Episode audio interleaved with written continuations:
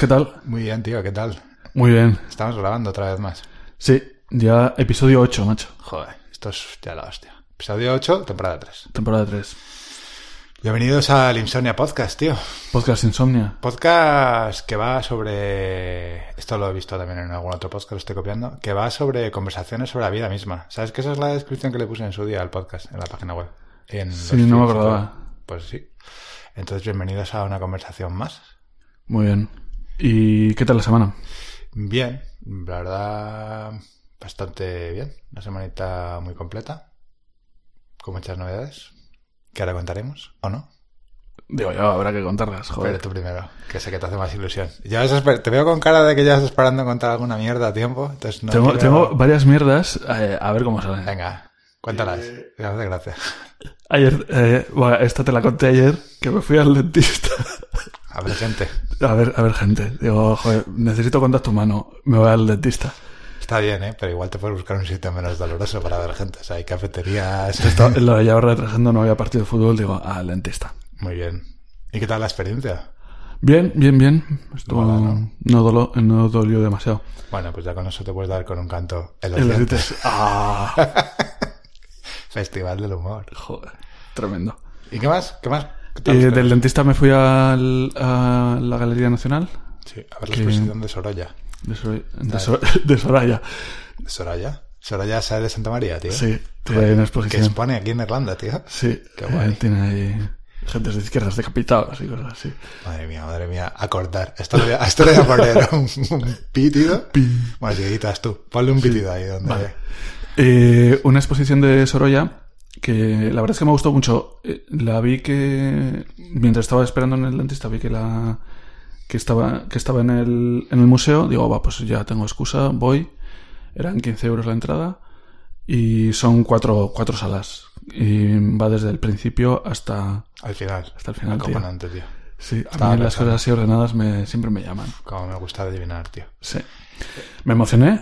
Tenía ahí una, un cuadro de la Catedral de Burgos nevado Sí, fuiste que, cu- eso. que No. cuenta el tío que, que- o sea, cu- cuenta ahí en la descripción que el tío estaba ahí chupando un frío de la leche y que estaba pinto a toda pastilla diciendo, "No, me muero aquí. No normal que pintar rápido, no como un Antonio López, si no tendríais una estatua en Burgos de eso ya congelado, ¿sabes? Ahí en Está criogenizado ahí. Totalmente, está como Walt Disney, pero enfrente de la Catedral de Burgos, así con un, con un pincel. Mola, viniste con un librito, unas Sí. postales, ¿no? De Soraya. Sí. Y una- ponía El Maestro de la Luz, me gustó eso, ¿eh? Yo no sabía. Sí, sí, sí.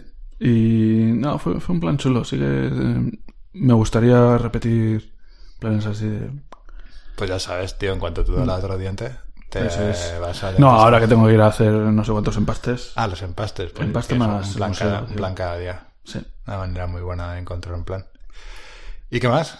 El otro día, hablando con alguien, le contaba que mis pinitos que había hecho con la, con la, con la poesía y dice, joder, ¿podías eh, decir una poesía después del, del podcast, del episodio? Y digo, sí, ya, lo que, lo que nos faltaba ya. Ponla, yo te la pongo después de la música. Y Sí, entonces que se sí. quede.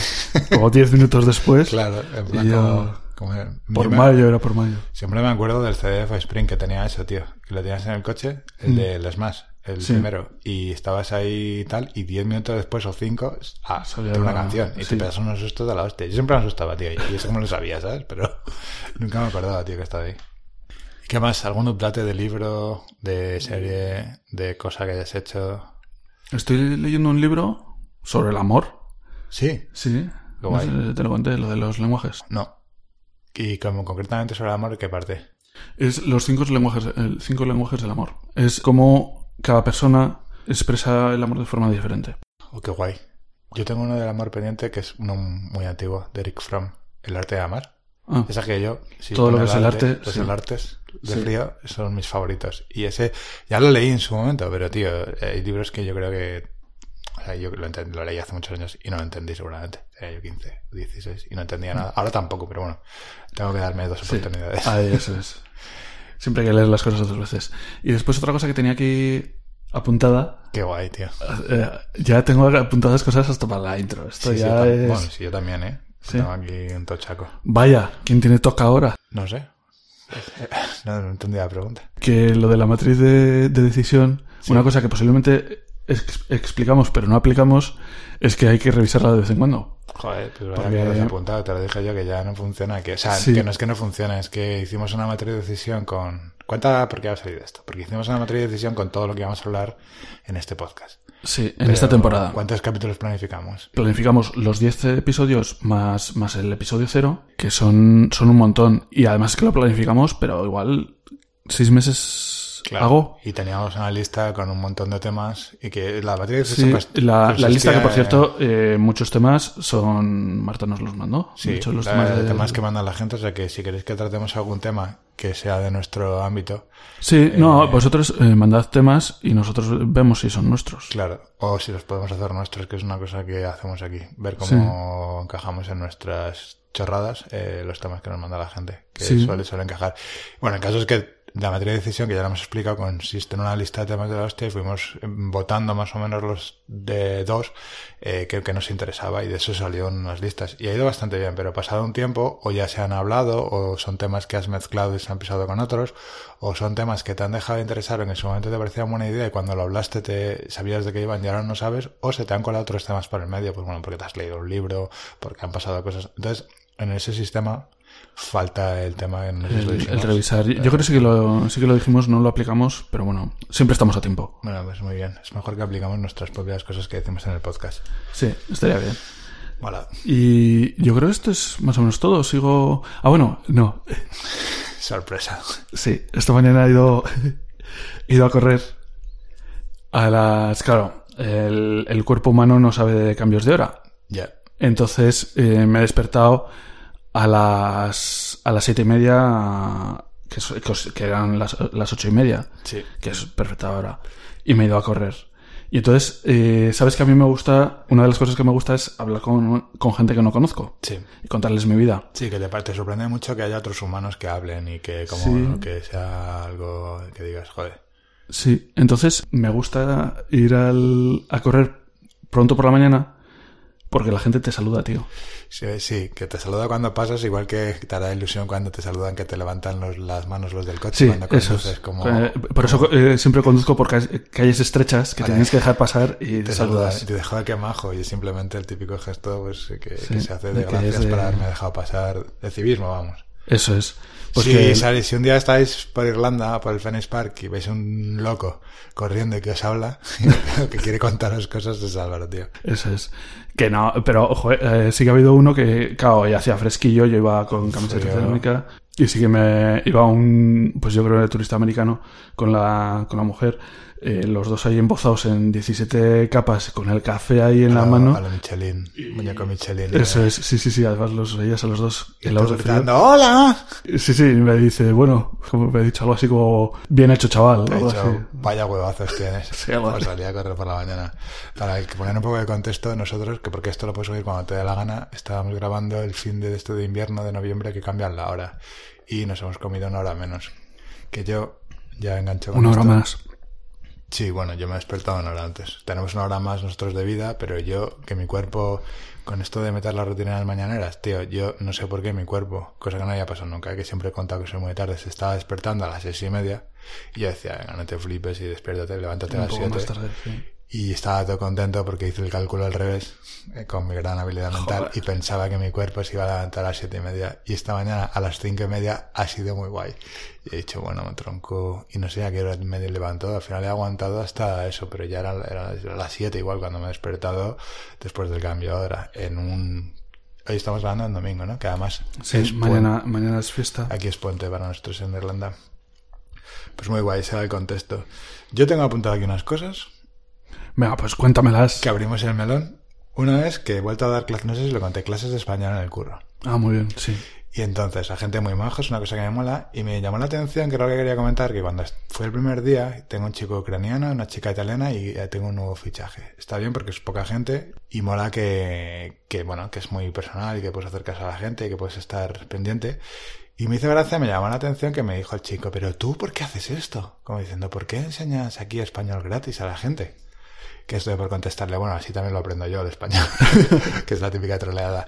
Pero claro, luego me di cuenta y sí que le contesté, le digo, bueno, pues en el fondo es una manera también yo de, de practicar eh, la habilidad de enseñar a la gente y también practicar mi inglés. Porque lo del inglés siempre hablamos. Y entonces, eh, el inglés, por mucha academia, muchas series que te vayas, el inglés como todo.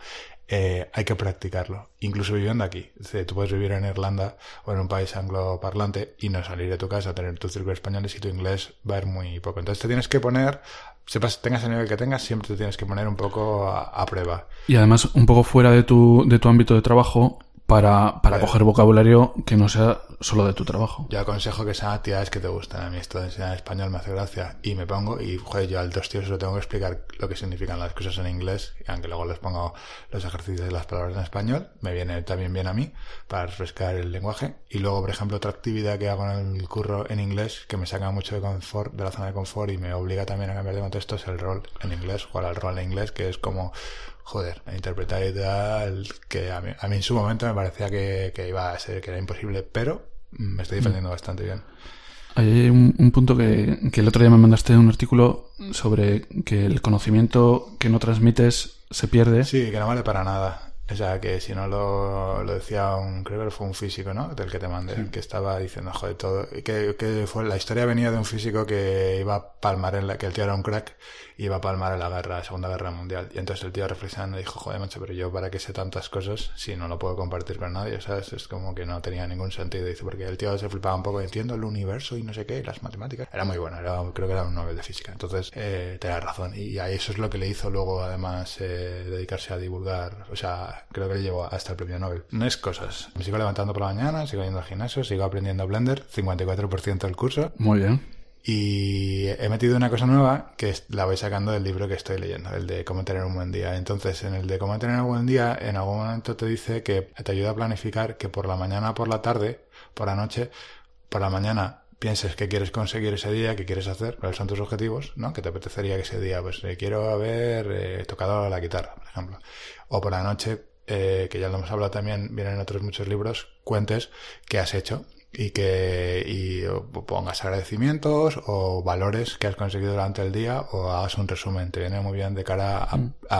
hacer un briefing del día anterior. Sí, yo creo que en el, de, en el curso de, aprender a aprender sí que recomendaba eso y además eh, por la noche planificar un poco lo del día siguiente. Sí. Porque además dejas ahí en el background, en el cerebro, preparando el día siguiente. Y entonces, una actividad que también está relacionada con lo que dije el otro día, pues eso lo conté, nos lo hablamos nosotros, que es el hacer trocitos. Ahora me estoy levantando y estoy grabando un micro podcast. Me hace mucha gracia porque solo lo escucho yo. De hecho, lo grabo y digo, oh, estoy, bienvenidos al micro podcast. Este es el podcast más corto del mundo, que es que no ha llegado a mi método y que no lo será, y con menos oyentes del mundo, porque solo lo, escucho yo. Y sí, alguna vez me lo has mandado a mí. Te lo he mandado a ti el primer episodio y tal, sobre todo para ver, porque lo que hago con eso es forzarme a grabar, luego le voy a meter también rollo, un rollo un diario como el que lo escribe, de oye, pues yo quiero hacer, o por ejemplo, esta mañana he puesto, estaba grabado estudiando Blender, voy por 54%, y edito el podcast y entonces vas haciendo una cosa todos los días, editas, eh, pero coges el ritmo, coges la movida de que estás haciendo una cosa muy bien. Y parece una tontería, pero cualquier cosa que es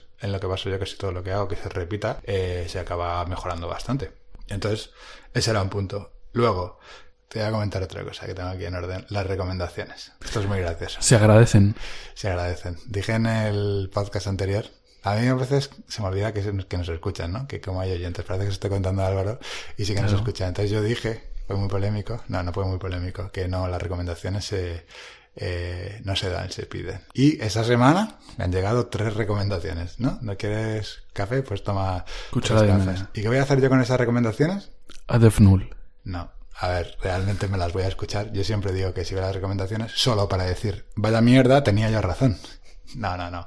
En realidad eh, suelen acertar. Ya lo dije a la gente que me las ha mandado, aunque lo haya dicho como muy eh, así, lo agradezco y las escucho. No me dado tiempo, solo he escuchado la tuya, lo del un podcast que me mandaste, porque bueno, son recomendaciones de podcast de una hora y a mí me gusta eh, sacar el tiempo. Pero las voy a escuchar. Para seguramente para cuando estéis escuchando este podcast, ya ya me las he oído. Ahora mismo me las he mm. escuchado, vamos, son, curiosamente eran podcast las recomendaciones, pero ahora mismo todavía no. Pero lo voy a hacer, quería decirlo. Luego, quiero comentar también que todavía apuntado aquí, que vivo un poco con miedo, porque tenemos un amigo que no escucha el podcast, pero que tiene una impresora en 3D y que es un poco flipado. Tengo suerte de que no va a escuchar el podcast. Y el caso es que no sabe que yo estoy estudiando o que yo estoy haciendo cosas en 3D. Entonces ahora vivo con miedo de que se lo digáis y me empieza a pedir cosas para la impresora 3D. ¿Me dejas la Fender una semana? Joder, qué chantajista.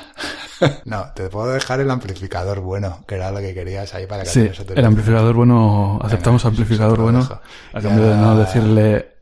Claro, o sea que va a pasar igualmente, ya me estoy mentalizando de, de- de cómo es esto. Y ya por último, aunque no menos importante y mucho más largo, quería hacer como el día que os hice el book haul de los libros. Entonces, como sigo pillando libros, tengo aquí los de Álvaro. Es que esto, he pensado que tendríamos que hacer un, un podcast eh, youtuber, pero ahora tenéis que hacer como si os lo imagináis, ¿no? Como yo tengo aquí cuatro libracos Pondremos, pondremos los enlaces, entonces Sí. abrís los enlaces y los vais viendo. y los compráis. Bueno, Eso. no, hace falta, eso es una charrada, en el fondo mola. Entonces, tengo ahí cuatro libros nuevos que he incorporado a mi historia. Uno está a medio leer, voy a empezar con el más pequeñito, ya lo dije, el Tratado de la Amistad, que sí que leí un poco, era un de Madame de Lambert, era chiquitito y está bastante bien, es un tema interesante, me gustó, pero yo, por lo que sea no lo acabé. Y esto se acabaría en una... eh, son, ¿no? No sé cuántas páginas tiene, cuánto va, creo que se acaba en una tarde, me tengo que poner, pero por lo que sea... Letra, letra grande, 85 páginas. Ah, sí, esto, sí, esto me lo leo hasta yo. Te lo lees tú en una tarde, que, que ya sería un logro. Sí. He pillado en el Insomnia, los que habéis estado en el Insomnia, sabéis que de hecho lo ponen en el logo del Insomnia. En el Insomnia, en la cafetería, se pueden dejar libros y se cogen otros libros. ¿Y estaba ese? Pues Y estaba estaba nuevo, este. tío. Estaba nuevo. Bueno, es que si te fijas, le he hecho una restauración. ¿Ves que está la portada rota Ah, y que le he puesto un celo y lo he arreglado? A mí se me da bastante bien. Porque como siempre he tenido libros, eh, arreglar libros, rollo como cuando los forrabas en el colegio y tal. Entonces le tenía que poner un celo a saco. Pero es la biografía de Leonardo da Vinci, que mola mucho. Y el otro día hablando con Álvaro, le comenté que solo me he leído la introducción y lo que cuenta de Leonardo da Vinci. Este tío, ¿cuál es el autor que viene ahí? Este es eh, Walter Isaacson. Y creo que ha sacado varias biografías, la de Einstein, la de mm, Ah, es este tío.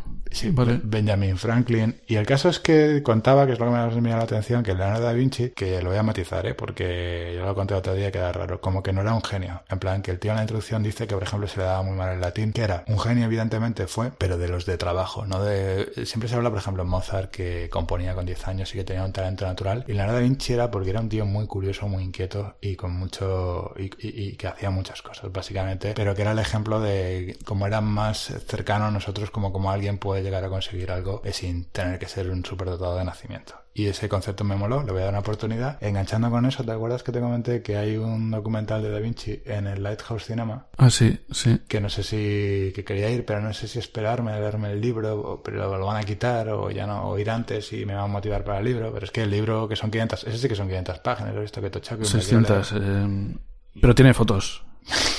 Tiene, tiene, tiene ilustraciones como los A ver, yo iría, yo iría a ver el, el documental, porque en pantalla grande va a tener diseños, va a estar guapo. Pues igual, vamos. Y ya por último, voy a ser rapidito, porque tampoco quiero alargar mucho más la intro. Tenemos, tengo dos libros un poco relacionados con el diseño, alguno con la informática. Uno es un libro, son los dos del MIT, y uno estaba agotado, me llegó el otro día, además lo había, orden- lo había pre-order y ni me Esta- acordaba. estaba cansado el tío. Estaba agotado el libro, estaba que no, que no podía ya ni andar y no llegaba, no llegaba, no me llegaba y me llegó el otro día y me sorprendí además, en plan, pero yo, que- yo que he pedido y me, me, me llegaron un paquete. Es el de el Software Design Decoded que habla un poco de, pone 66 formas que en las, o maneras de pensar de los expertos y es muy pequeñito, tiene ilustraciones y resume un poco el pensamiento de la gente que es experta en cosas y me mola, pues rollo simplificar, rollo, eh, fíjate en, en ciertas cosas y se aprende bastante, estaba muy chulo, por eso creo que está agotado. Y luego me he cogido un clásico, que este le he pillado del curro. En el curro la gente deja libros por ahí, hay curros, hay libros de la empresa y hay libros que dejan de la gente que te puedes, yo lo he cogido por lo menos para echarle un vistazo, supongo que lo volveré, bueno, que es muy clásico, es el diseño de las cosas de cada día, que tiene, es muy, muy famoso. Ah, sí, sí, sí, tiene la- tetera la la tetera, portada sí. y explica un poco, pues eso, como en la intro también te dice que es en plan que cuando usas una cosa y te da la sensación de que está mal, de que no te enteras, no es que seas un torpe, sino que son, es común a todo el mundo, que en plan que está mal diseñado. Si has, si has entrado en la página de la Renfe, no eres tú, es la página. Sí, no es tú, es mi diseño. Y aquí está aquí. Pues muy bien, muy interesante. La verdad es que... Pondremos los enlaces, Bueno, más, más, sí. más curro para mí, que ahora me toca a mí poner enlaces y tal, pero bueno, me quería compartirlos de vez en cuando. Era, mi, Sí, hacía, tiempo, hacía tiempo que no teníamos es mi otra pasión, entre comillas, oculta, ser booktuber. no, no sé. Me hace gracia. Como decimos en Miranda, todo es ponerse. Correcto. pues hasta aquí la intro. Sin más dilación, Abrimos este nuevo melón. O vamos Eh, al turrón. vamos al turrón, tío. Perfecto. Eh, ¿De qué vamos a hablar hoy? Pues- No vamos a dar el título todavía. No, hemos hecho un nuevo cambio en el podcast para que las oyentes como decía Álvaro, videoespectadores, ¿no? Tele- televidentes. Los televidentes. Tenía, se leía, tienen que ser teleaudientes, macho, pero teleoyentes, pero como no... Pero televidente mola mucho más. Los televidentes, aunque no sean... Que están, están al otro lado. sin ser yo nada de eso, pues eh, no se confíen con que el podcast es siempre lo mismo. Ahora no lo cambio, que no vamos a dar el título, lo pondremos. La, eh, si cuando estéis escuchando el podcast sabréis de qué vamos a hablar porque lo habréis leído en el título, que ya lo habré puesto. Pero nosotros le vamos a llamar a esto la temporada de episodio 8. Temporada Sí. 3. Y con eso estamos. Entonces, primer tema. Pues vamos a hablar de cómo preparar una entrevista de trabajo. Vale. O entrevistas de trabajo en general. O entrevistas de trabajo. Este, eh, como decíamos, era un. Yo, yo creo que es uno de los temas que nos dijo Marta, pero es uno de los temas también que hablamos bastante. Yo creo que para ti era un tema muy estrella. A ti te gusta mucho Sí. este tema de las entrevistas. Yo eh, coincide de que me gusta y también que estoy muy involucrado. He hecho muchas entrevistas de trabajo porque he cambiado mucho de trabajo y he hecho muchas entrevistas a gente porque es una cosa que o, o me toca o me gusta. Y luego además explicaré por qué. Mm. Tenía ya apuntado aquí. ¿Qué son las entrevistas de trabajo? O sea, ya sé que, o sea, ¿qué, ¿cuál es el concepto que hay detrás de una entrevista de trabajo? Porque no es, por ejemplo, una entrevista personal que yo te entrevisto a ti para la radio. Como para saber, para conocer tu vida, ¿qué es una entrevista de trabajo? O sea, una entrevista de trabajo es uno de los pasos que hay para saber si un candidato es adecuado para una empresa y una empresa es adecuada para un candidato. Claro, ¿por qué se hacen las entrevistas de trabajo? Porque el currículum no es suficiente y necesitas conocer, hablar con una persona, ver cómo piensa y es la forma más, más sencilla de hacerlo. Yo en mi mente, aunque suene así, es también para filtrar, ¿no? Que en el fondo es Sí. pues quién va a entrar a quién no va a entrar, ¿no? Para más o menos para entrar ese concepto. ¿Por qué nos interesan a nosotros las entrevistas de trabajo? ¿Por qué creemos que son importantes? Porque vamos a hablar de esto en el podcast. Hacer una entrevista de trabajo es una forma de forzarte a pensar muchas cosas. Eh, Una entrevista de trabajo está muy relacionada con, con un montón de cosas, desde ética hasta ética profesional o interés por el trabajo, mentiras. Eh, se dice que, que una entrevista de trabajo es una conversación entre dos mentirosos, cosa que no estoy de acuerdo. Es, una, es una definición que se da. Son muchas cosas que tocan mucho con temas del podcast. Sí, totalmente de acuerdo. Son unos temas que a nosotros nos gustan bastante, pero y te voy a preguntar un poquito más concreto. ¿Y por qué nos interesa? Porque hemos estado involucrados en el proceso de hacer entrevistas a otras personas. ¿Por qué nos parece tan interesante? Yo, por ejemplo, ¿por qué crees que yo lo hago? A ver, ¿a ti te gusta? Yo creo por el tema de que en- de leer a la gente, de leer cómo son, posiblemente, no sé si lo, del filtrar, Claro, es que a lo que voy. Tú estás escuchando el podcast y dices entrevistas de trabajo. Igual tú, o sea, hay varias opciones por las que estos temas te puede, este tema te puede interesar. Uno, que tengas que hacer una entrevista de trabajo, ¿no? En informática, pues es bastante habitual porque se cambia mucho trabajo, pero igual tú llevas 20.000 años en tu trabajo y no, y- y no vas a cambiar. También es verdad que eh, mola refrescarse porque esto va cambiando, ¿eh? Las entrevistas que, por lo menos en nuestro, en nuestro entorno, las entrevistas que se hacían antes y las que se hacen ahora va cambiando mucho. Pero luego dices, vale, pues no me voy a cambiar de trabajo. ¿Por qué me debería interesar este tema? hacer una entrevista de trabajo, lo que decía antes, yo creo que es muy inter- interesante o importante que lo de forzarte a pensar qué cosas has conseguido, ponerlas por hablado, o sea, contarlas, te ayuda mucho, inclu- incluso conectando con lo que decías antes del agradecimiento por la noche. Sí. Saber que has conseguido cosas, verlas por escrito, contárselas a alguien, ver que esa persona está interesada, es, es un, un boost, un empuje de, Te de- da confianza. de confianza. Te ayuda. Eh, también recomendaban que se hicieran entrevistas de trabajo aunque no fueras a cambiar de trabajo para ver un poco cómo está el, el- el entorno laboral que te mueves, las opciones que tienes que igual no te planteas y también para tener, para ganar seguridad. Es decir, la- las entrevistas Las de trabajo, tablas. claro, esa es una cosa que todo el mundo se pone nervioso, todo el mundo puede mejorar, ¿no? Es un poco el ejemplo de hablar en público, tocar delante de gente, que es trabajable y mejorable. Y a nosotros que nos gusta la mejora, este es un tema que se interesa. Pero también te digo que a mí me interesa mucho el tema de hacer entrevistas a la gente porque esto es como lo de las responsabilidades. Va a influir una entrevista, va a decidir con quién vas a trabajar. Entonces, si has participado tú en ese proceso, puedes de aquella manera asegurarte o intentar no acabar, eh, o sea, porque muchas veces te preguntas, ¿cómo han dejado pasar a esta persona? Estoy trabajando con un troll. Bueno, pues porque no te has puesto seguramente tú a poner ciertos filtros. Entonces, si tú participas activamente, puedes mejorar, que ya lo hablamos en el podcast anterior, tu entorno, puedes contribuir a que tu entorno de trabajo, o sea, que te va a afectar, sea mejor. Y además es que vas creando la, la cultura de la empresa. O sea, es. Con las preguntas que tú haces, con cómo enfocas una entrevista de trabajo, puedes cambiar cómo una persona ve tu empresa. Aunque, aunque después no la, no la cojas porque no es el momento, no, no es el perfil, pero, pero estás vendiendo tu empresa también. De hecho, yo que estoy involucrado y justo, de, de, hecho, estamos grabando este tema porque yo la semana pasada, o sea, estamos grabando este tema después que iba antes, nos tocaba hace una semana, bueno, hace un episodio.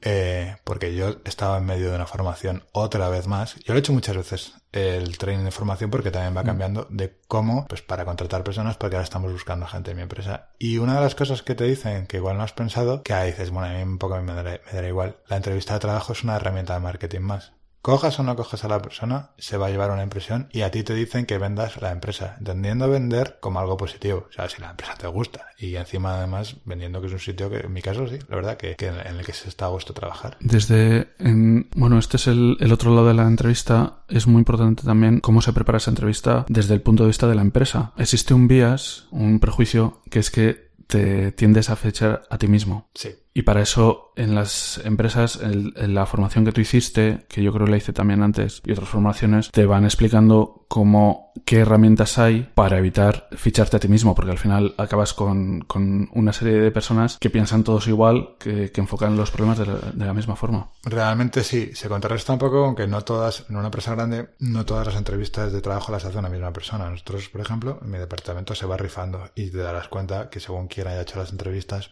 si cogen más personas afines a ellos y se, y se compatibiliza un poco. Yo para eso, además, lo hemos estado hablando hace poco con el tema de, pues con cosas que hemos estado comentando de cómo son las personas. Vuelvo a recomendar una vez más, que es otra lista que tengo aquí, el libro de El hombre que estaba rodeado de imbéciles, que es muy claro, o sea, de esos libros que te ayudan a atender a la gente y te das cuenta, ahí ves claramente cómo se fichan diferentes tipos, llamémoslo de colores, según las personas, que todo el mundo es necesario en un equipo. Entonces es bueno que se vaya rotando la gente que haga entrevistas para que en un equipo esté todo el mundo compuesto de diferentes, o sea, que haya multi, o sea, que haya pluralidad. Eh, sí, cuanto a, y esto sin ser, sin ser, de cajón, eh, vamos, la diversidad, o sea, es no es no es frase hecha, es la forma de evitar chocarse siempre con la misma piedra, es tener gente que piensa distinto. Correcto. Entonces necesitas diversidad. Como persona que va a hacer una entrevista, ¿tienes algún trucos para, para prepararla? Yo tengo ahí una listilla hecha. No, pero déjate, o sea, sí que tengo, pero seguramente iré diciendo según la marcha. Vale, yo así cosas prácticas, pues lo siempre, lo de siempre, de practicar delante del espejo, de preguntar a, a un amigo o a alguien que te, que te haga la, la, entrevista. Sí, el fake interview, ¿no? El mock sí, interview. Sí. Es decir, claro, es una cosa que se entrena, que, que, nos ponemos nerviosos. Sí, entonces incluso vestirte como para la entrevista y con un amigo, hola, buenos días, esta es esta empresa, esto es lo que te vamos a contar, tal. Preparar las preguntas, tanto las preguntas que te van a hacer como las preguntas que vas a hacer. Las preguntas que vas a hacer es posiblemente lo más importante de la, una entrevista de trabajo. Yo he cogido, eh, vamos, yo también he hecho muchas entrevistas, eh, he fichado a gente, he cogido gente por las preguntas que me han hecho. A ver, hay que entender, me recordado este tema ahora que lo dices, conceptualmente, eh, la entrevista y el trabajo que vayas a hacer no tienen por qué coincidir. Es decir, este ejemplo que se pueda entender es el carnet de conducir. Es muy probable que, estando relacionado, el examen de conducción de los camiones, a qué velocidad va, no sé qué, mucho de lo que tengas ahí no es lo que tú vayas a aplicar en el día a día. Tú lo que vas a aplicar en el día es lo que te enseñan en el práctico, ¿no? Pues cómo cambiar la marcha de engranaje, te lo tienes que saber, pero a mitad se te olvida y necesitas una parte que se garantiza cuando has hecho el teórico, pero otra muchas partes es simplemente para que demuestres que has pasado este teórico que te lo has estudiado. O sea, se aseguran de que te lo estudies con preguntas trampa. Entonces, parte de sacarse el carne, una es conducir, que digamos que sería lo que la entrevista de trabajo es saber de verdad. O sea, que si aplicas un trabajo tienes que saber el oficio y ya cuento con que el que aplica lo sabe y ahí poco se puede hacer. Y otra es el propio hecho de pasar la entrevista, que es otro trabajo, es otro concepto aparte. Sí, de hecho, hay gente que es muy buena haciendo entrevistas. Sí, que eso lo vamos a entrar, porque lo que dices de prepararlo, hay que tener cuidado con prepararlo. Los libros de preparación de entrevistas o los consejos, las cosas de preparación de entrevistas están bien, pero si se sobreprepara algo, se nota. Pero cuando alguien, se nota en una entrevista cuando alguien sabe responder todo del libro a las cosas y no da lugar, por ejemplo, a fallos, a cosas, porque el, que el entrevistador con experiencia lo va a notar.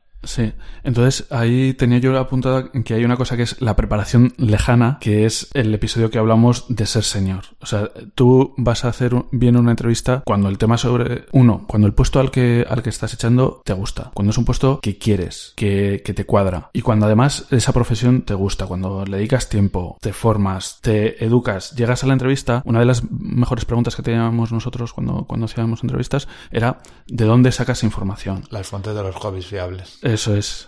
eh, referencia episodio anterior. ¿Qué fuentes de información tienes? ¿Cómo te haces un mejor profesional cada vez? Pues esa es una pregunta que si respondes mal, ya estás diciendo que no te motiva mucho este, esto que estás haciendo. Claro, pero vamos a ver, también hay que entender que hay gente que, por su trabajo, por ejemplo, hay gente que esto lo tiene como un trabajo y no tiene mucha pasión en esto. Entonces, sí que es verdad que yo creo, o sea, hasta cierto punto, y esa gente también tiene que tener un trabajo. Entonces, hasta cierto punto, si tú no eres de, o sea, si es que eres un apasionado de la informática y si tienes muchas fuentes y te sabes las cosas, pues es muy fácil que encuentres trabajo, no vas a tener tantos problemas. Pero gente que no tiene o que no se mete tanto y en el fondo también quiere trabajar, y yo creo que hay sitio para todo, pues también andando con, con cara rara, eh, no siempre, o sea... No, no quiero discutir, no, no está guay. pero yo creo que, que si en una entrevista no, no demuestras un poquitín de pasión, No, no, si no es complicado. discutir, es que claro, yo lo que te estoy diciendo es cuando no la tienes, ¿qué haces? Pues esto es, esto es un poco... Ah, lo que de hagas los- entrevistas, no trabajes, Este es un poco, este es un poco lo de los, lo de los hobbies. O sea, tú, si tú quieres un puesto de trabajo, tienes una motivación ahí.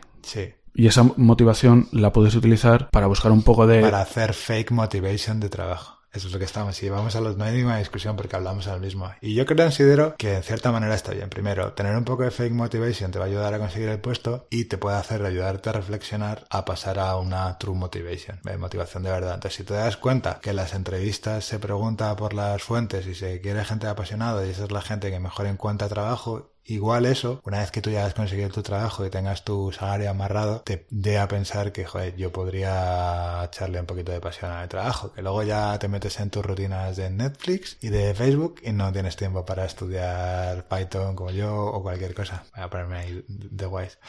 Eh, pero vamos, que te dé tiempo a reflexionar. Pero sí hay truquillos como... Es un poco también, lo digo, porque también hay ciertas cosas que te tienes que preparar de antemano. Que ya te digo, si lo llevas muy preparadas, eh, ¿cuál es tu mayor defecto? Mi mayor defecto es que soy muy competitivo y muy perfeccionista.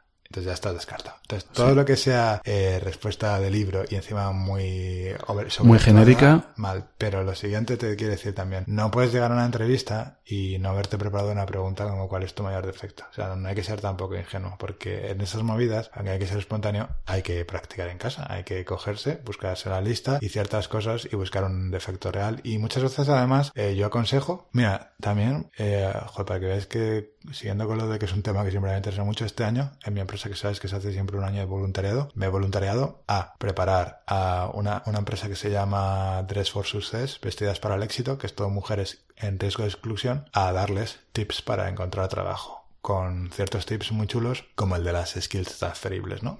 Que tú igual no tienes. Ahora vamos a hablar, y creo que vamos a entrar en este melón un poco. Tú igual no tienes la. lo que- la- las mujeres, además, eh, hay un estudio que dice que si, si tú ves una definición de un puesto de trabajo y pone A, B, C, D, C, 30 requisitos uno a uno, muchas veces los hombres somos más de, bueno, no tengo eh, tres, pero estos cuatro me los invento, estos cinco valen con otra cosa. Y las mujeres es, no, no, no me falta, tengo siete de nueve y me falta uno, ya no aplico, porque claro, no os valo. Entonces en el training se le enseña a decir, no, no, primero, no se buscan todos los requisitos, Eh, se ponen todos, pero muchas veces hay alguno que pone específicamente, es obligatorio tener experiencia en esta herramienta, y si la tienes, bueno, pues eh, hay cosas muy concretas que sí se busca ese requisito, pero la mayoría no. Y segundo, muchas veces cuesta pensar, eso, todo es esto en tema de amas de casa será, si se busque, si estás optando un puesto y se busca organización, se busca saber de tal, que puedas aplicar lo que tú sabes, por ejemplo, has llevado una casa, has organizado el presupuesto, has organizado a tu familia, que esa skill de organizativa eh, te vale para el puesto que estés aplicando si lo que están buscando es alguien que sepa organizar o que sepa trabajar en equipo o que sepa tomar responsabilidades. Entonces tienes que aprender a hacer el transferring skill. Son las cosas que es que me ha venido a la mente.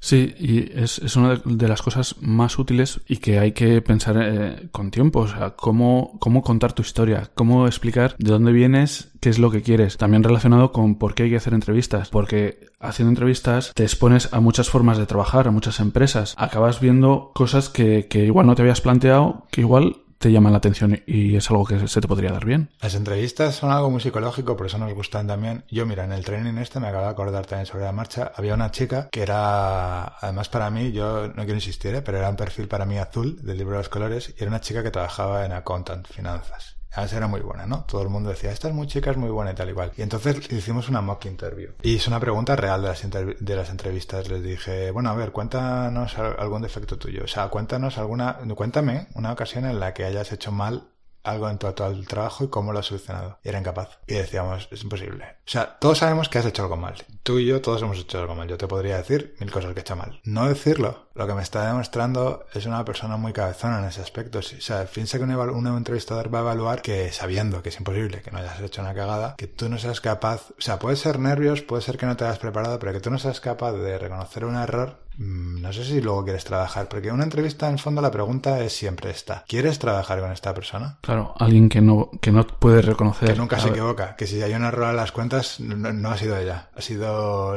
¿sabes? Es como, aquí muerto y yo no he sido, ¿sabes? Pues si no ha sido el uno, ha sido el otro y te va a decir que no. Entonces tú dices, joder, qué mal. Y no había manera, tío. Yo le insistía, insistía y al final era, le teníamos que poner en un, cuéntame una vez que hayas tenido una dificultad. Tampoco quería decir nada, lo típico. Digo, no se te ha roto nunca el programa de, de las cuentas, tío. Era como, no, no. Siempre digo, joder, no había manera. Entonces digo, pues es muy difícil, pero en eso te tienes que poner. Sí. Yo quiero contar una cosa que está relacionada con otro tema, que no sé si lo tenía, bueno, voy a mirar el tema apuntado, pero lo tengo en la cabeza. Cuando estaba haciendo el training, lo único igual que te traigo del training de la semana pasada, es que, y es una cosa que siempre he defendido, igual no sé si es una cosa más técnica y tal, entonces decía Primero, hicieron una pregunta que te la puedo hacer a ti para que también para que ayude a reflexionar a la gente en casa. ¿Cuáles las características que hacen de alguien que quieras trabajar con él y cuáles son las características que no. O sea, como qué tipo de características están valoradas para contratar a alguien y qué tipo que no. Yo te voy a decir las que salieron un poco y tú me dices te ocurre alguna más. La que todo el mundo decía, y ahora entraremos, es trabajar en equipo, como la más valorada. Una de ellas, porque además yo hice una pregunta en torno a esto, que la pregunta es, bueno, ¿y cómo detectas que una persona puede trabajar en equipo? Que ahora entramos. Y la, la menos valorada, una de las menos, era agresividad o como soberbia, ¿sabes? Como que te lo sepas todo en toda la movida. Entonces, eso salió en un grupo de 10 o 12 personas. ¿Y a ti qué te parece que son las más... Pues has pensado sobre ella? Hombre, la de... Es que... Es que, es que son, son, esas dos, o sea, la de trabajar en equipo, el, eh, pedir ayuda, saber cuándo puedes pedir ayuda es súper importante. O sea, pierdes una cantidad de tiempo por la soberbia de no querer pedir ayuda. La gente que cree que se lo sabe todo, la gente, o sea, es que en el fondo, eh, trabajar en equipo y, o sea, al fondo, y esto es una teoría que yo siempre he tenido y siempre he contado, a ver si algún día montáramos una futura startup, hicieron un diagrama, que es muy americano en mi curro, que eran tres bolas, ¿no? Diagrama de Venn. Uno era las características técnicas, ¿no? informática es muy importante, que te crees, y en informática de los trabajos, que tienes que saber Java, que tienes que saber los lenguajes, y que eso es como yo soy muy bueno en C. Pero es que era una de las bolas. La siguiente era la capacidad social, o sea, la capacidad de comunicación, la capacidad de colaboración y la capacidad de trabajo en equipo. Que es como, y le daban, y, ahora te voy a decir además, la, la tercera era la pasión. Claro que los americanos son como muy de la pasión y ya nosotros no somos de perseguir tu pasión, pero sí es la motivación y la propia de recursos humanos y luego además los compañeros y la gente, incluso a la hora de, de, de contratar en una empresa multinacional, americana, tecnológicamente, decían, mira, la gente llega hasta, siempre llega hasta esa conclusión. Las cosas técnicas aunque a ti te parezcan que es la hostia, yo te centras en esto que me pasa, compañeros que tengo, hay mm. gente que se centra en estudiar eh, todo lo último y tal, las cosas técnicas las pasamos por alto. Si hay alguna tecnología o cosas, o sea, tienes que saber programar, tienes que saber, pero si no eres excelente técnicamente, pero eres muy bueno trabajando en equipo y tienes muchas ganas de aprender y mucha pasión, te vas a contratar. Cuando mucha gente tiene el error o cree que es, mm, que, es que hay que saber mucho técnicamente. Y siempre lo he defendido. Yo no contrataría, de hecho, yo no contrataría superstars. La mitad de las veces no vas a hacer un software o una movida de la hostia de decir, yo es que tengo que hacer un software que haga milímetro de precisión. Si lo vas a hacer, sí, igual necesitas un supergenio que sepa mucha algoritmia, pero al final lo que necesitas es un producto muy usable, muy humano, que funcione bien y necesitas mucho más las otras características. ¿Me mandaste tú el artículo este de no contrates a gente que se bloquea? Mm, no lo sé, creo que no. Vale, es que era un artículo que, que, que decía un poco eso, que no, no necesitas ser muy, muy genio. A ver, era es que, o igual lo leí en Twitter, que la gente que era muy buena se atascaba con preguntas eh, muy normales. No, se atascaba con preguntas muy complicadas. Te la mandé yo, te la mandé yo. Es que además en mi trabajo, o sea, es que fue muy gracioso porque estábamos buscando gente y tal, y entonces hicieron luego ya otra presentación sobre esto y decía, eh, que había una, no sé dónde el artículo, que habían abierto, se habían presentado 200 solicitudes, se han puesto a programación y la gente no sabía programar. Entonces, eso decía, la que, porque que, que, que, fueras a lo básico, no que fueras, que además yo siempre lo he defendido, ponerle a un examen, y, y, es por el mismo concepto, poner a una persona un examen de algoritmia con árboles tal para ver si tienes un genio tal, cuando tú lo vas a programar, que es lo que he dicho antes de que decir cuatro cosas básicas y lo que tienes que demostrar es que sabes Esto, pensar. Eh, hablamos mucho de programación porque es lo que conocemos, pero... Vale para cualquier expertise técnico es decir, que te pidan y pasa mucho, bueno, porque es eso, volviendo a que la entrevista es un filtro, pues eso, tú vas en un puesto de finanzas y necesitas tener 7 MBA tal y al final estás haciendo un balance. ¿Cuántas dices, tipo, qué mierda es esta, sabes? Es como... No hace falta. Y de hecho vas a estar más motivado si estás haciendo cosas que más o menos están a tu nivel que si tienes 800.000 cursos para estar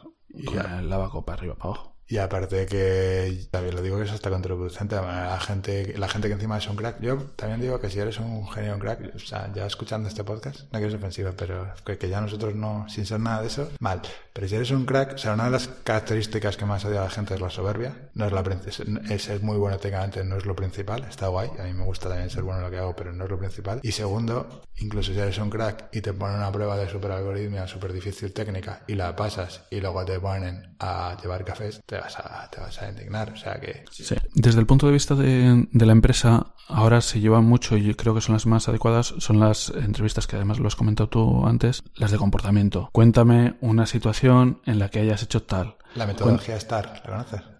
No, no, no por es ese nombre. situación, me acuerdo, era como situación, eh, localización, lo que se trataba era decirle a la forma de actuar, era una historia y cómo lo resolvías, algo así. Eso es, sí. Situación, acción, resolución y... Bueno, no me acuerdo, pero vamos, tenía unas símbolos para que te acordaras y sí que te decía, lo que he dicho antes, cuéntame en una ocasión. Mira, lo que ya por cerrar este tema igual, sí, igual no, que este, este- se va a hacer este podcast, va a ser largo, ya lo aviso. Trabajar en equipo. Yo pregunté, vamos a ver una cosa. Aquí todo el mundo dice que trabajar en equipo es la característica más importante.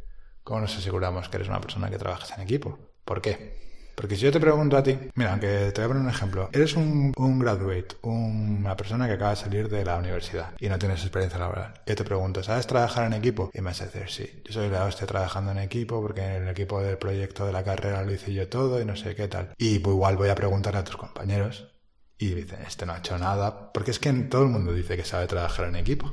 Mm.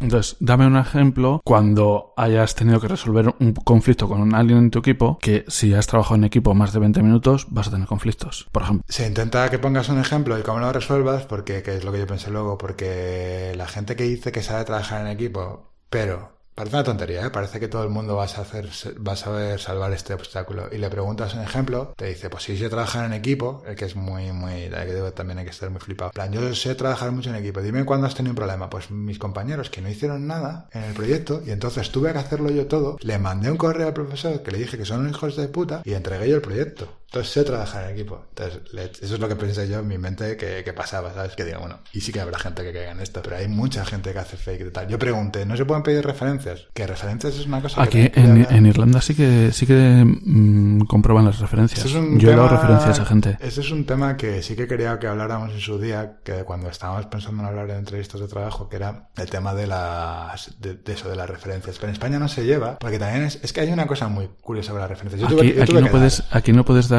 malas referencias. Puedes negarte a dar referencias, pero no puedes dar mala. Claro, es que en España no se lleva, entonces también es verdad, por ejemplo, tú en España te están pagando una mierda, que me pasaba, y te piras por más dinero y a la empresa le jode y tú pides las referencias y el tío este de que hay mucho revenido te diría, no, te doy una mierda de referencias porque, para, porque además las referencias son para entrar a un puesto mejor. Pero claro, porque no tenemos la cultura de referencias. Si vieras que a todo el mundo se le piden referencias, tú no harías eso, porque a ti también cuando te fueras a ir o cuando... Es que además te puede preguntar o sea, te va a pedir referencias eh, cualquiera. Te puede preguntar un subordinado, te puede preguntar con gente con la que has trabajado. Y entonces, lo que tú has dicho, como no se pueden dar malas referencias, en mi empresa han dejado de pedirlas, tío. Porque dice que no. Es que- es que en el fondo- Después de como llamar a siete personas, que al final todo el mundo muy bien. Pero yo, tío. Para eso, para eso tienes la, los seis meses de prueba que se utilizan y esos hay que utilizarlos. Eso me dijeron. Y yo también creo mucho en las referencias no pedidas, en las que tú recomiendas a gente.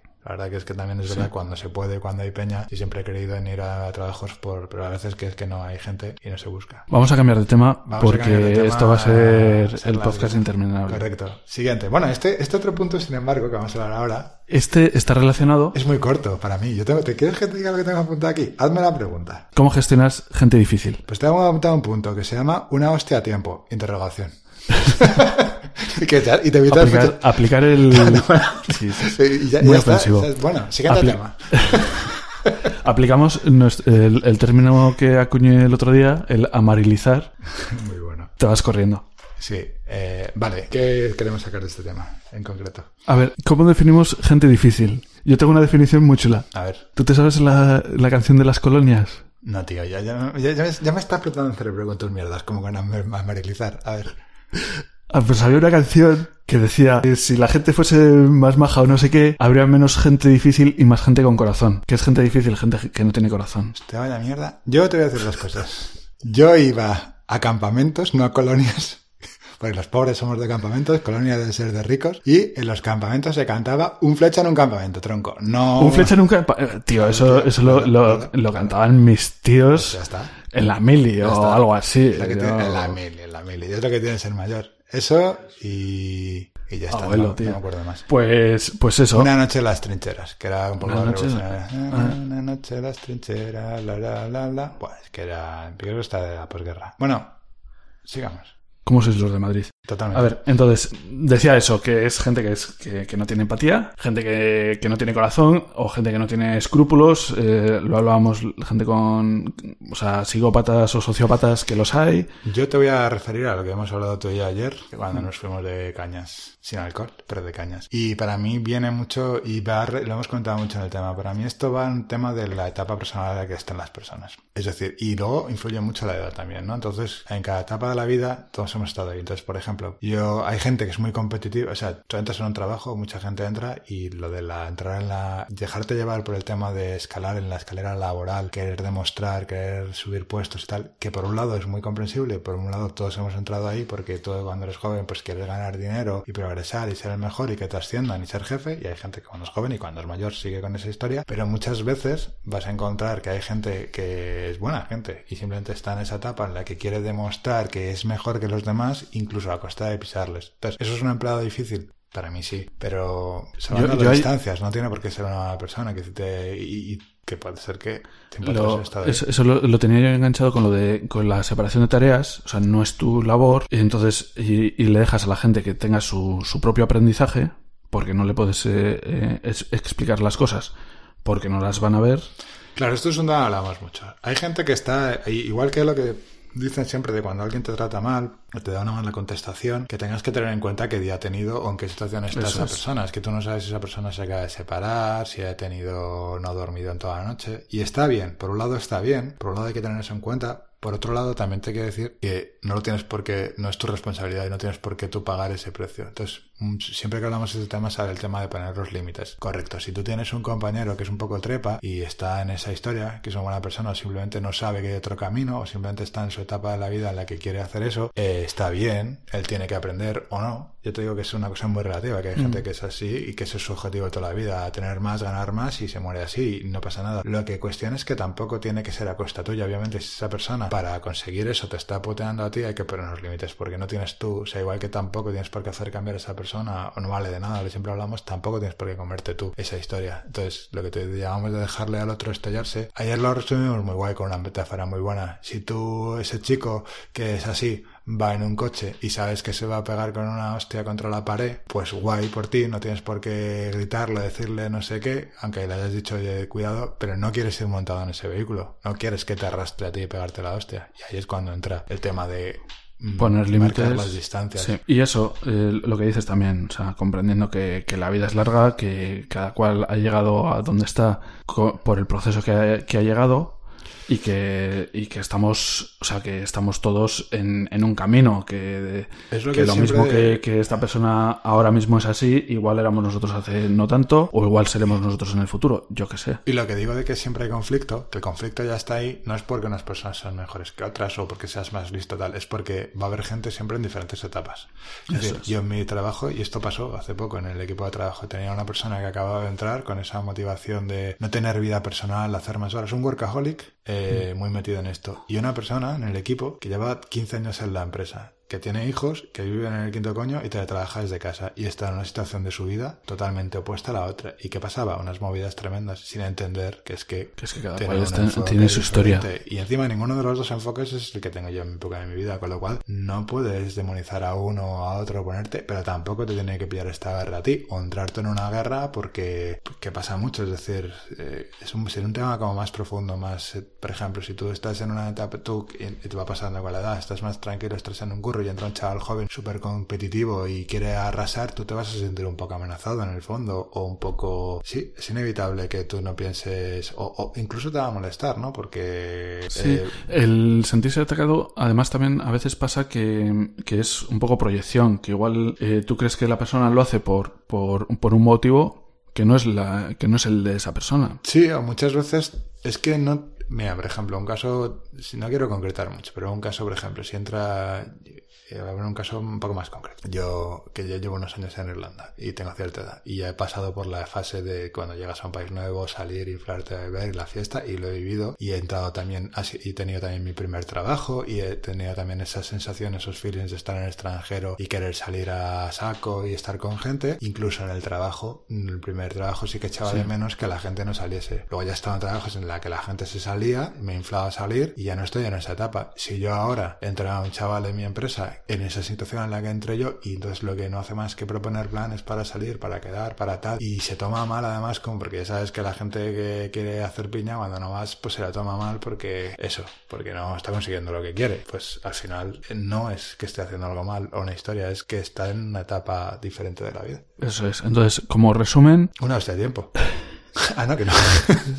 no. Empatía, o sea, entender que, que esa persona está en, en, otro proceso, o sea, tratarles con, con cariño, pero con, con, distancia. O sea, con poniendo límites, no, no permitiendo que, que, esa persona te, te acarree en su, en su Yo creo que cuando hay alguien conflictivo, sí, además lo dicen mucho. También hemos hablado mucho de esto, se utiliza la asertividad. O sea, cuando entras, asertividad encaja en esto porque ya hemos hablado muchas veces, es la manera cuando, porque vas a tener conflicto y cuando esa persona quiere, por ejemplo, pasar por encima de tuyo y demostrar no sé qué, y estás en una reunión y te está intentando mal, sin sentir que eso es un ataque y sin atacar a esa persona, pues tienes que decir, por ejemplo, bueno, pero ¿por qué estás diciendo esto? ¿Sabes? En plan, ser asertivo, preguntar las cosas claras y te ayuda. Sí, hay, hay, muchas veces que, que sí que es cierto eso, lo de la asertividad, lo de preguntar, porque igual puede ser que estés asumiendo cosas que no son reales. Claro, y que hay una cosa que, o sea, ya entraremos ahí. La asertividad tiene una cosa muy buena que es la siguiente. Cuando la, bueno, cuando estás en, cuando la gente está utilizando estrategias, subterfugios o técnicas raras como de decir, oh, pero estás queriendo decir y tal, si tú preguntas directamente la, la cuestión,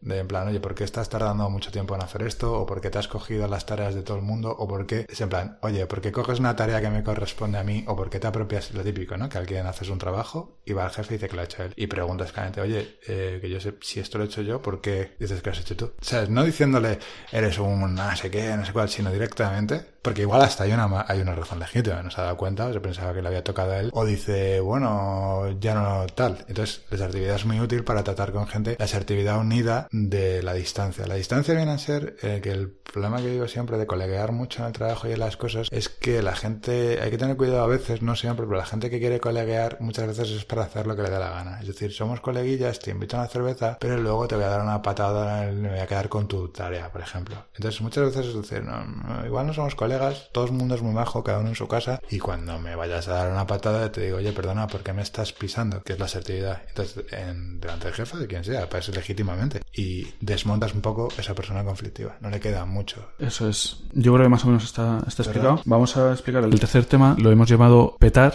Petar, qué bonito tema. Que es, esto viene de, eh, sobre todo de alguna conversación, eh, yo creo que más con Marina y tal, que lo, eh, lo, llamamos petar a cuando una persona, no sé si tiene esa crisis o esa revelación de pasar del, del mundo de las ideas, mundo burbuja ideal, donde estás protegido por tu familia o, o lo que sea, y ya hay un punto en el que te das cuenta de que, de que la vida es complicada, de que la segunda ley de la termodinámica está ahí para complicarte las cosas sin, sin que tú hagas nada. O sea, si tú no pones esfuerzo tal, las cosas se complican y hay un punto en el que yo creo que todo el mundo o mucha gente hemos pasado por ahí, pues por eso, porque o tienes que ir al psicólogo, tienes que, que, que replantearte qué es lo que crees, eh, cuáles son tus Sí, las creencias, los valores. Tal y como estabas contando, a mí petar me ha sonado madurar. Sí. La definición. Eso es. Yo tengo una pregunta aquí. Esta te va a gustar porque te va a pillar muy de sorpresa. Yo estaba reflexionando sobre este tema, un poco. No me he preparado mucho porque me gusta. Dijo Dani mientras abría su molesquine. Saco aquí el cuaderno de línea 18. Tengo una teoría sobre petarse, que es que la gente que se reactiva y se tiene que petar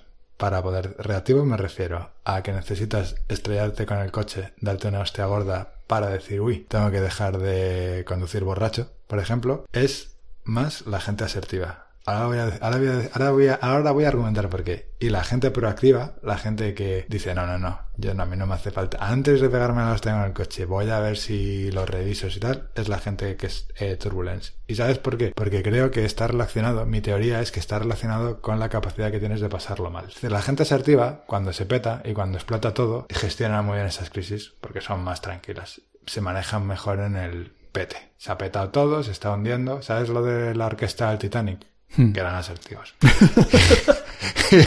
que estaban tocando ahí mientras un día. Y la gente turbulence eran los que estaban saltando a los botes porque lo pasan muy, mal. Entonces se hacen proactivos porque no gestionan bien el pasarlo mal. Yo, por ejemplo, gestiono muy mal las épocas de estrés y entonces pongo tanto de mi parte para que no llegue el momento de estrés. Cuando los reactivos dicen, no, no, el estrés es mi elemento. La, verdad es, que, la verdad es que me mola porque, porque por la parte que me, que me toca. ¿Te ha gustado, que sí que eh? Habías puesto cara de no, pero mi argumentación ha sido implacable. Puede ser, puede tenía ser. que sorpresita. Esto tenía que opinar sobre este tema. Entonces, una persona asertiva no planifica tanto el problema y gestiona un poco mejor ese SPT. Al final, madurar, todos tenemos que madurar o no. Sí, a ver, siempre hemos pensado, creo que madurar y sobre todo cuando maduras, ¿no? Va muy relacionado con las dificultades que hayas pasado en la vida y con los problemas que hayas resuelto, obviamente. Entonces, hay gente que, tarde, que tiene una vida bastante cómoda y que no se ha tenido que enfrentar a cosas, no ha salido de casa de sus padres o no ha tenido problemas gordos, porque hay que hay vidas que son así. Y cuando los tienen pues o se llevan el susto o de golpe o les viene madurar de golpe o son muy infantiles con, con mucha edad. Entonces sí creo que está relacionado con el petarse. Cuando te petes o no también es verdad que lo he dicho muchas veces tampoco hace falta tener una,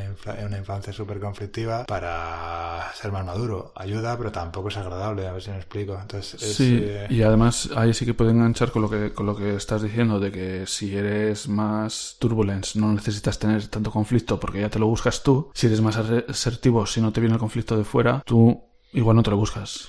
Una teoría que te mandé el otro día, que he leído por ahí sobre el, un poco el tener éxito con las cosas, la gente que acaba teniendo éxito en los curros, es aunque la gente que cuando proyecta una situación o una historia, es decir, o en el futuro, una pareja o en el trabajo, no vale solo ser con ser optimista, sino que es optimista, que siempre hemos contado que es bueno, pero ve qué potenciales peligros o qué potenciales cosas visualiza se puede encontrar. Es decir, bueno, pues yo, a ver, eh, mi trabajo me voy haciendo mayor o qué problemas me puedo encontrar. Pues por ejemplo, que me sea más difícil encontrar trabajo, que me pasen los chavales por la derecha, que en una entrevista de trabajo. Entonces, ¿y qué puedo hacer yo si se ponen en el peor de los casos o se ponen esos casos, se, visualiza esos casos y piensa y trabaja en adelantado en cómo solucionaría o qué cosas puedo hacer para solucionar eso. Eso, eh, un artículo que no, no, he conseguido encontrar que, que te conté el otro día, eh, era más o menos eso, pero decía, vale, ¿qué pasos tendría que dar para que todo se vaya, para, para mandar, eh, para que todo me salga mal? Claro. Y, Y entonces- no seguirlos. Y no seguirlos. Exacto. Ese artículo lo, lo hablamos una vez. Y luego está el caso este, es decir, en una relación de pareja, para que te hagas una idea. Tú tienes una relación de pareja, lo normal es pensar que te va a ir bien, claramente, porque si empiezas una relación de pareja te va a ir mal. Pero si empiezas, ¿qué problemas, qué posibles problemas puedo tener? Pues, por ejemplo, que, que no nos pongamos de acuerdo en el tema de la limpieza o del orden. Y trabajas para solventar eso, o bien trabajando en tu orden, en tu limpieza, en el minimalismo, o bien contratando, por un ejemplo, una persona que se encarga de, de limpiar y te quita esa discusión, estás, que es que en inglés se aim for success, pero es estás apuntando al éxito o estás eh, lo que sea. Minimiz- minimizando la posibilidad de fracaso. Claro, es la gente que más éxito tiene en las movidas, eh, pero que hago, trabaja en solucionar los posibles problemas que se vayan a encontrar. Em, yo lo que decía antes de, de plantear las creencias o las cosas que asumes como ciertas que te han podido venir por tu, eh, por tu cultura, por, tu educación, hay un punto en el que te las vas a plantear y es sano plantearlas y es, sano contrastar y ver otras formas de pensar o otras ideas. Igual después dices, no, las que tengo me valen, pero ya las has tomado como tuyas propias. No es algo que te viene impuesto. Yo creo que esto que estás diciendo, de parapetarse, y sobre todo el replantearse el conocimiento que ya sabías o el camino establecido o el cuñadismo es el vías de la confirmación, que siempre lo hemos hablado. Y nos hemos saltado en este episodio, aunque ya es tarde, los vías en este tema y nos hemos saltado los vías de las entrevistas. Que Sí. Pero En las entrevistas hablado- hemos, hemos contado lo de que te, te tiendes a fichar a ti mismo, Sí. que ese es el bias. Pero no hemos hablado del vías de, por ejemplo, que se me además me da pena, porque por ejemplo, el- a la hora de contratar mujeres, el vías de que la gente tiene de que si se va a quedar embarazada y va a dejar el trabajo y tal, y estás perdiendo el mejor candidato posible. Eh, o sea, que puede que estés perdiendo un mejor candidato. No digo que lo sea. Entonces hay un montón de vías que se entrenan en los training para no, para no caer en, incluso al revés, incluso en chicas. Fíjate que he hablado de lo del embarazo y que sea un vías negativo, que contactes a alguien porque te guste. Porque sin saberlo eres chico y te gusta. Entonces tienes que luchar los vías en general, como la de petarse como tal, para hacer un resumen general, aunque ya remito a los capítulos de vías que hemos hecho, eh, ¿sabes cómo se contrarrestan? Pues mira, en las entrevistas, teniendo un formulario de entrevistas estandarizado. Totalmente, para que entres. Y aparte con los datos. Es decir, si tú te centras en los facts, en la metodología de estar, es un poco eso, en los hechos de qué ha hecho esa Eso persona, es. de cómo Y además los puntúas cada uno por Exacto. separado y lo separas de la persona que es. Aquí, en, por ejemplo, se hace mucho lo de no tener foto, eh, no, no tienes currículum con foto y de hecho hay sitios en los que incluso hasta el nombre quitan para que solo veas hechos. Totalmente. Y volviendo al tema ya último que nos ocupaba, de cuando tienes unas creencias en la vida establecidas que te vienen heredadas, que además también lo hablamos en los niveles. En nivel 1, porque tú, lo que te ha educado tu familia, tú eh, al principio, chiquinín, pues eres una esponja y vas absorbiendo lo que te han dicho tus padres, tu familia, tu entorno. Esas verdades, en un momento dado que puede que petes, porque no sean tus verdades y tengas que ir a los datos. Es decir, joder, siempre me han dicho que yo lo que tengo que hacer es casarme, en un piso y tal, y yo me siento mal con esto. Los datos te dicen una cosa que van en contra de tu vías de creencia de lo que hay que hacer en la vida. Y al final es un pete que te ayuda a mejorar. O sea, que te va a hacer eh, ser más, Más fuerte. más fuerte. ¿Este tema era ser más fuerte o qué era? Este tema era petar. Ah, Lo teníamos como petar. vale. Pero ya lo pensaremos cómo lo llamamos. A mí, eh, como título de podcast, lo de los músicos del Titanic eran asertivos, a mí me, me ha molado. Te ha gustado. Ya decidiremos. Lo que Sí. veáis es lo que ha sido. Ya lo veréis. Ya se verá. Bueno, perdón, ya lo habréis visto. Ya lo veremos nosotros. Sí, ya lo verán nuestros yo del futuro. Muy bien, pues hasta aquí. Pues hasta aquí un capítulo más. Un episodio más. Ya poquitos nos quedan. Sí. Hasta el próximo episodio. Nos vemos en Insomnia. Hasta el próximo café.